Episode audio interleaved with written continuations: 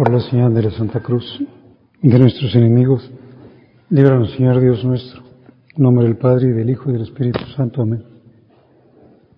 Señor mío y Dios mío, creo firmemente que estás aquí, que me ves, que me oyes.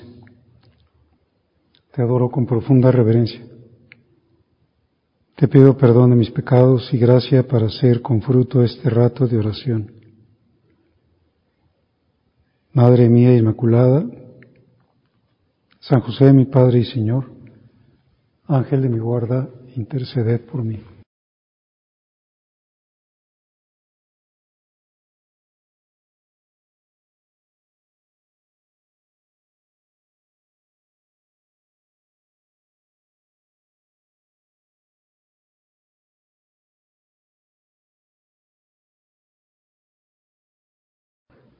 Una manera de agradecerle al Señor su esfuerzo para hacernos comprender el reino de los cielos, pues es que intentemos profundizar en las parábolas.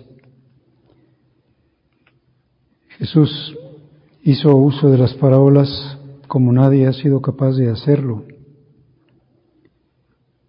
Y esta verdad del reino de los cielos y de la propia persona de Jesús pues es algo que tenía que ser manifestado gradualmente y también según la diversa capacidad de, de los oyentes. Y, y, las parábolas pues necesariamente obligan a, a reflexionar, tienen necesidad de ser explicadas, como hicieron los apóstoles cuando le pidieron al Señor, explícanos la parábola la parábola del sembrador y también la parábola de, de la cizaña sembrada en, el trigo.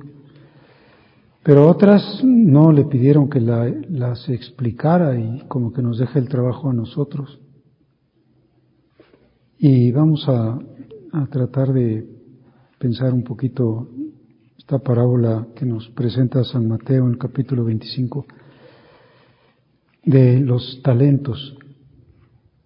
Es también el reino de los cielos que un hombre, como un hombre que al ausentarse llamó a sus siervos y les encomendó su hacienda.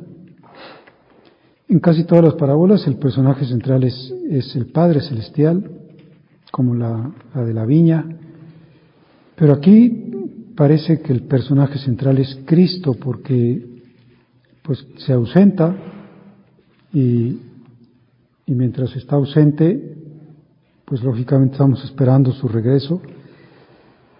La segunda vez que venga en el juicio final y, y le da a uno cinco talentos, al otro dos y al otro uno. A cada cual según su capacidad y se ausentó. Pues tan importante que no juzguemos porque cada uno tiene sus propios dones o muchos o pocos.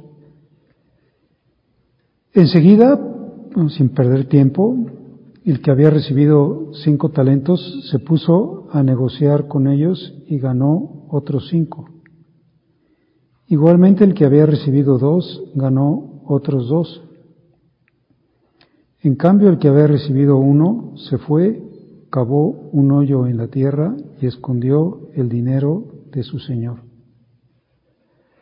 Al cabo de mucho tiempo, vuelve el señor de aquellos siervos y ajusta cuentas con ellos. Llegándose el que había recibido cinco talentos, presentó otros cinco diciendo, Señor, cinco talentos me entregaste, aquí tienes otros cinco que he ganado. Su señor le dijo, Bien, siervo bueno y fiel, en lo poco has sido fiel, yo te confiaré lo mucho. Entra en el gozo de tu Señor. Entra a gozar de, de Dios. Es un, es un gozo la eternidad. Llegándose también el de los dos talentos, dijo, Señor, dos talentos me entregaste, aquí tienes otros dos que he ganado. El Señor le dijo la misma fórmula, la fórmula de canonización. Bien, siervo bueno y fiel, en lo poco has sido fiel, al frente de lo mucho te pondré. Entra en el gozo de tu Señor. Y llegándose también el que había recibido un talento, dijo, Señor, sé que eres un hombre duro, que cosechas donde no sembraste y recoges donde no esparciste. Por eso me dio miedo y fui y escondí en tierra tu talento. Mira, aquí tienes lo que es tuyo. Mas el Señor le respondió, siervo malo y perezoso. ¿Sabías que yo cosecho donde no sembré y recojo donde no esparcí? Debías pues haber entregado mi dinero a los banqueros y así al volver habría cobrado lo mío con intereses. Quitadle por tanto su talento y dádselo al que tiene los diez talentos, porque todo el que tiene se le dará y abundará, pero al que no tiene, aún lo que tiene se le quitará. Y a ese siervo inútil echadle a las tinieblas de afuera, allí será el llanto y el rechinar de dientes. Otra vez decimos, Señor, pues qué exigente. Otra vez me desconcierta tu parábola. No lo perdió, no lo malgastó, no te robó tu talento. Simplemente, pues tuvo miedo, dijo que tuvo miedo y fue y lo escondió en la tierra. Lo envolvió en un pañuelo también a lo mejor hasta lo envolvió en un pañuelo para que no se deteriorara o no se manchara con el lodo. Te lo entregó limpio tu talento, pero no, no son razones que le convenzan al Señor. Otra vez podré preguntarme, ¿y qué quieres que entienda Jesús con esta parábola? ¿Qué, lección puedo extraer para mí o para los demás? creo que es bastante claro que nos dice, haz rendir tus talentos. Todos los talentos que te he dado, que son muchísimos, ponlos a trabajar. No los dejes ociosos. En primer lugar, el talento de la gracia santificante, de la vida divina. Ese talento, cuando yo te llame a cuentas, me lo tienes que entregar es multiplicado al doble por lo menos de lo que te lo di yo. Y todos los días puedes crecer en gracia santificante, o sea, todos los días puedes crecer en amor, todos los días puedes crecer en unión conmigo. No te, no te distraigas, como mantén tu atención siempre fija en mí. Y, y todos los días que puedas decir al final del día, pues hoy te amo un poquito más que ayer. No me dediqué a, a otra cosa. Enseguida me puse a trabajar en lo fundamental y, y puedo decir que sí, que, que cada vez te tengo más presente, que cada vez ocupas más mi pensamiento y, mi corazón y mis afectos que no me descontrolo, que no me, no sé, eh, que no me disperso. Eh, quisiera crecer siempre en este talento que es el primero y voy a medir, por ejemplo, si crezco en este talento porque tengo más vida de oración y porque tengo más atracción al sagrario y porque quiero grabarme más tus palabras y porque cuido mucho, por ejemplo, pues la, lectura del Evangelio y porque me doy cuenta de que mientras más penitencia haga, eh, más, más crece mi amor por ti. Y que como toda vida, esta vida espiritual tiene que ir creciendo. Por eso entendemos que, pues que el Señor nos habla de estos talentos cuando también eh, podría decirnos que, aunque sean materia inerte, Sin embargo, tiene la virtualidad de crecer. Y lo que te doy en el talento principal, en mi vida divina, es una vida. Y podríamos decir, a lo mejor fue el talento que recibieron los tres, el que recibió uno, el que recibió dos y el que recibió cinco, pues recibieron estos, este talento esencial. Y junto a ese talento podré pensar, y, y todos los demás que me has dado, pues también son para que los ponga a trabajar por ti, que todos me sirvan. Como dice aquel escritor, dice, tú haz fuego de cualquier madera. O sea, lo que te llegue, aprovechalo para hacer fuego, para crecer en el fuego, en el fuego de tu corazón. ¿Y qué me diste? Pues me diste el talento de la inteligencia. ¿Y para qué me sirve la inteligencia? Pues en primer lugar para conocerte más, para comprender el reino de los cielos, para comprenderte a ti, para comprender tu doctrina y para que con mi inteligencia sea un anzuelo de pescar hombres, de llevarte almas. En unos puntos de camino, en el 782, 784 y 786, San José María habla de, pues de, de tres facultades, la inteligencia, la voluntad y la vida afectiva. Y nos dice de cada una cómo tenemos que hacer para que, pues que fructifiquen. En primer lugar nos habla de la inteligencia y nos dice, ¿cómo te atreves a emplear ese chispazo del entendimiento divino que es tu razón en otra cosa que no sea dar gloria a tu Señor? A ver, tu inteligencia.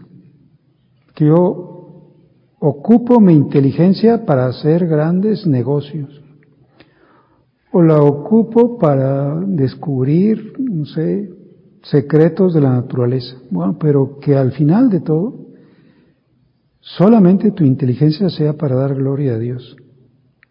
Lo que sea, lo que puedas aprender o, o crecer en capacidad intelectual, no, no la emplees en otra cosa que no sea para dar gloria a Dios. Y a lo mejor yo puedo decir, pues empleo mi inteligencia en cosas bastante inútiles. Por ejemplo, en en discutir con alguien algo que no tiene caso, ¿no? O en curiosidades, o en pues, cosas que al final no me dejan nada. Y mi inteligencia pues tiene que estar cada vez mejor formada, también en, en las ciencias teológicas, en lo que me lleva a dar más gloria a Dios, o en lo que me sirva para ser más apostolado, Y la segunda facultad que, de la que habla San José María es de la voluntad. Dice el 784, da toda la gloria a Dios. Cuando Dios te dio la voluntad, te dio tu capacidad de, de tomar decisiones libres, bueno, pues con tu voluntad da toda la gloria a Dios. Y utiliza un verbo muy especial, dice, exprime con tu voluntad, ayudado por la gracia, cada una de tus acciones, para que en ellas no quede nada que huela a humana soberbia, a complacencia de tu yo. Y poder decir, ¿cuántas veces mis esfuerzos no han valido para el reino de los cielos porque se me ha metido la falta de rectitud de intención? Y dice aquí, exprime, exprime. A ver si te quedó algo personal, exprime. Me acuerdo de aquella anécdota de la vida del padre Pío de Pietrelcina, que una vez estaba confesando y llegó un sabio italiano con dos librotes, dos librotototes así gordos, y dijo, Padre, mire, aquí le vengo a regalar la obra de toda mi vida. Y el padre Pío agarró los libros y los aventó al suelo. Dijo, ¿y, esto por qué? O sea, aquí está la obra de toda su vida. Para esto trabajó. Quién sabe cuál sería la ciencia de ese sabio, pero seguramente aprendió la lección. No debe ser que yo tantas cosas que he hecho, al final diga Dios, pues aquí no, no te valió para la eternidad. No la exprimiste porque se te quedó empapadita de, de soberbia, de complacencia de tu yo, de búsqueda de, de tu satisfacción o, o de presumir, por ejemplo, de hablar de mí o de hablar de mis logros, incluso de mis logros apostólicos. No, no hables, no hables de tus logros apostólicos, porque puede ser que todo, pues todo tu pago lo recibas aquí en la tierra. Y la verdad es que aquí en la tierra se paga muy mal, con, si es que se paga.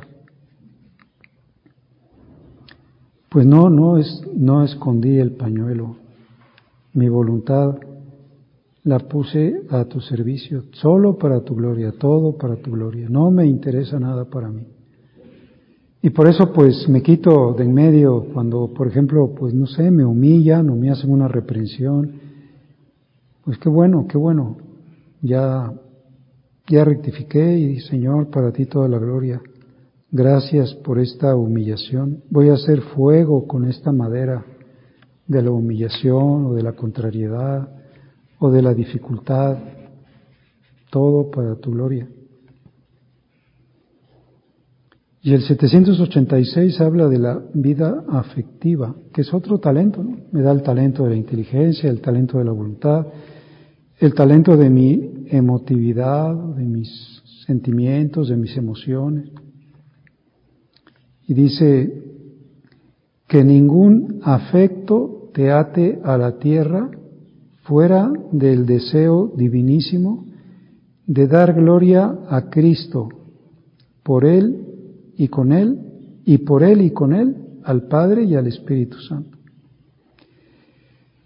Pues pureza de corazón, que ningún afecto te ate a la tierra fuera de, pues de que tus afectos estén dirigidos a Jesús y con Él y por Él al Padre y al Espíritu Santo. Ahora que pues, está de moda, ¿no? Hablar de la afectividad y hay unas clases ahí que se llaman algo así como educa tu corazón o aprender a amar o no sé qué. Bueno, pues aquí San José María lo resuelve, nos dice, mira, toda tu afectividad, toda tu capacidad de amar, dirígela a Jesús. Y así no tendrás problema con decir, pues tengo un apegamiento, ya me enamoré de no sé qué señor que me trató con amabilidad, o del protagonista de la película o, o pues no sé, o tengo una amistad particular. ¿Sabes por qué? Porque tu corazón está totalmente puesto en Jesús. Porque tu vida afectiva, porque esta capacidad de querer que te dio, no, no la has dirigido totalmente hacia Él. Y todos los demás amores, que son buenos, el amor a tu familia o el amor a tus hermanas o a tus amigas, que pasen por el corazón de Cristo, se purifiquen por el corazón de Cristo. Todo a través del corazón de Jesús, porque el corazón de Jesús es mío y el mío es suyo. Si no tengo otro amor, no tengo otros afectos, están todos integrados ahí como si fuera un, no sé, como un embudo, ¿no? Que dice, pues al final todo llega siempre a, ahí, al corazón de Dios.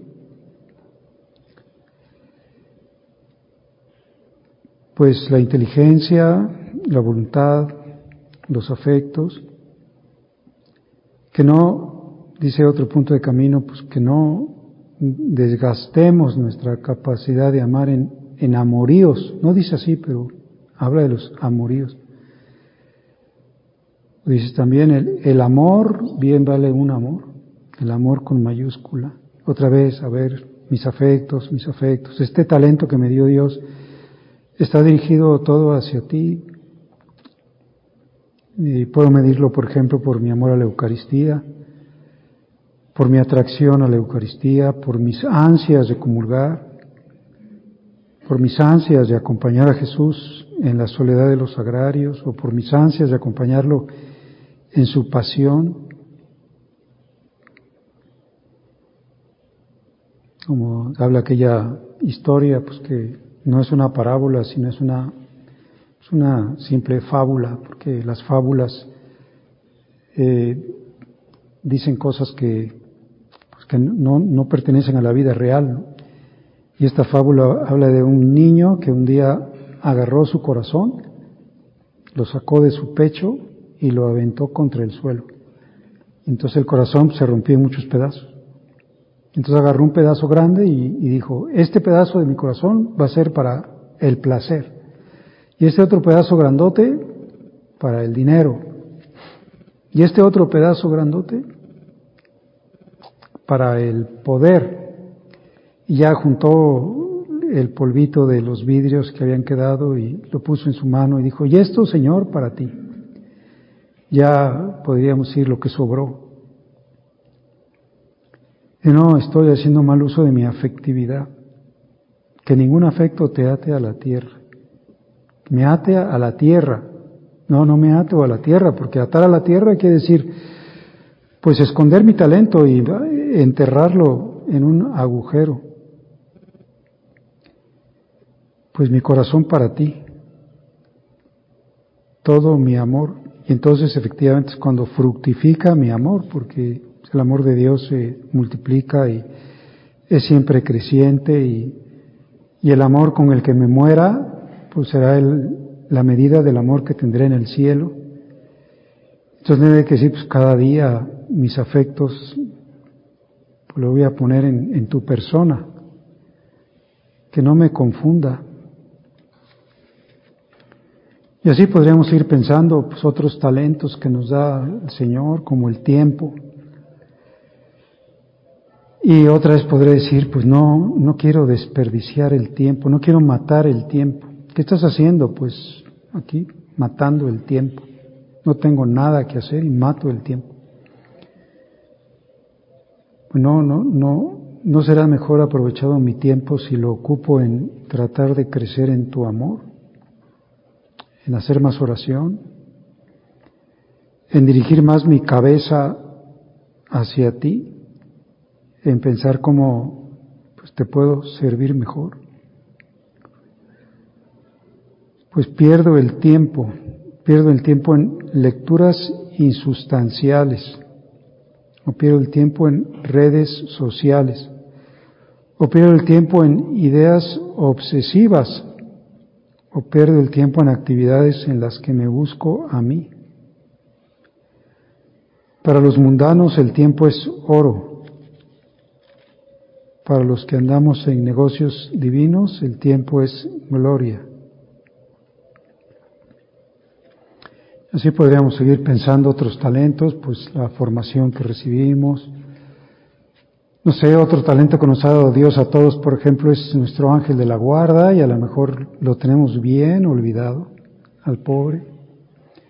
No le hacemos caso y tampoco aprovechamos pues al ángel de la guarda para el apostolado o para que cuide a una determinada persona, pues que se fue a Estados Unidos, bueno, pues su ángel de la guarda y tu ángel de la guarda lo van a, a cuidar.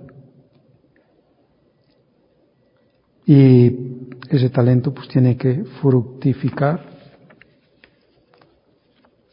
Otro talento puede decir, bueno, mi salud, mientras tengas salud, la pongo a tu servicio.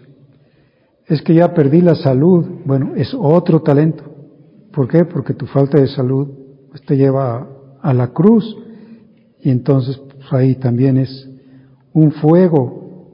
Aprovecha esa madera, esa madera de tu enfermedad para, pues, para que te aumente el amor o te aumente el espíritu de desagravio, de reparación o aumentes el tesoro de gracias de la iglesia, o la santidad de la obra, o el impulso de los apostolados, con ese talento que te manda, que es la enfermedad. No, no lo envuelvas en un pañuelo, no lo vayas a esconder, ponlo a trabajar. Así podríamos seguir diciendo, bueno, pues el talento del espíritu de la obra, el talento de la vida de nuestro fundador, de la vida de don Álvaro, de la vida de Guadalupe, pues eh, el talento de, convivir con gente santa, bueno, aprovechalos, ve lo bueno de todas las personas, ve las virtudes que tenga cada una, agradecele a Dios porque pues son cosas buenas que te da. Y, y, al final podríamos, bueno, al final no porque sea el menos importante, sino porque siempre lo dejamos al final como el postre, que siempre lo tomamos al final. Pues María, María es un gran regalo que nos ha dado Jesús. Y además que lo hemos aprendido en la obra, pues de el ejemplo de San José María, el tesoro de, del amor de María, el tesoro de la ternura de María cuando estemos especialmente tristes o cansados, confundidos, pues vamos a María, vamos a decirle, voy a, a tu regazo y encontraremos consuelo, encontraremos su sonrisa y encontraremos su cariño, y todo esto tú te lo mereciste, pues no, es un regalo que me ha dado Dios. Es otro talento. Oye, ¿y, este talento lo, lo, has hecho crecer? ¿La quieres más que el año pasado, o que hace dos años, o que hace diez o veinte? Pues sí, le tengo más confianza, la, la trato con más cariño. Y bueno, siervo bueno y fiel. Ahora vas a verla con tus ojos y vas a pasar la eternidad con ella y vas a tener pues esta presencia materna y amorosísima como premio a tu devoción que tuviste aquí. A lo mejor te parecía que era poquito, pero no, era muy importante. Es que fuiste aumentando, creciendo, no te distrajiste, no, no te quedaste sin hacer trabajar tu talento en todos los sentidos, no sé, de todas las maneras. Entonces, sí, sí, Señor, pues el reino de los cielos es como esto, un hombre que, que llama a sus siervos y les dice, trabajen mientras vuelvo, negocien con estos talentos y yo al regreso pues les pediré cuenta. Y la verdad, pues te puedo decir que nosotros hemos recibido muchísimos y deberíamos decir, pues, ayúdame a que yo los haga crecer, que sea consciente y que avance en todos, pero fundamentalmente en este talento primero, el fundamental de todos, que es la vida divina, que es el amor a Jesucristo.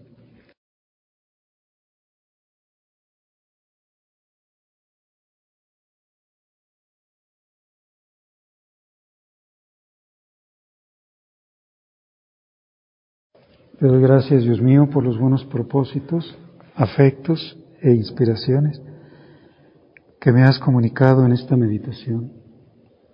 Te pido ayuda para ponerlos por obra.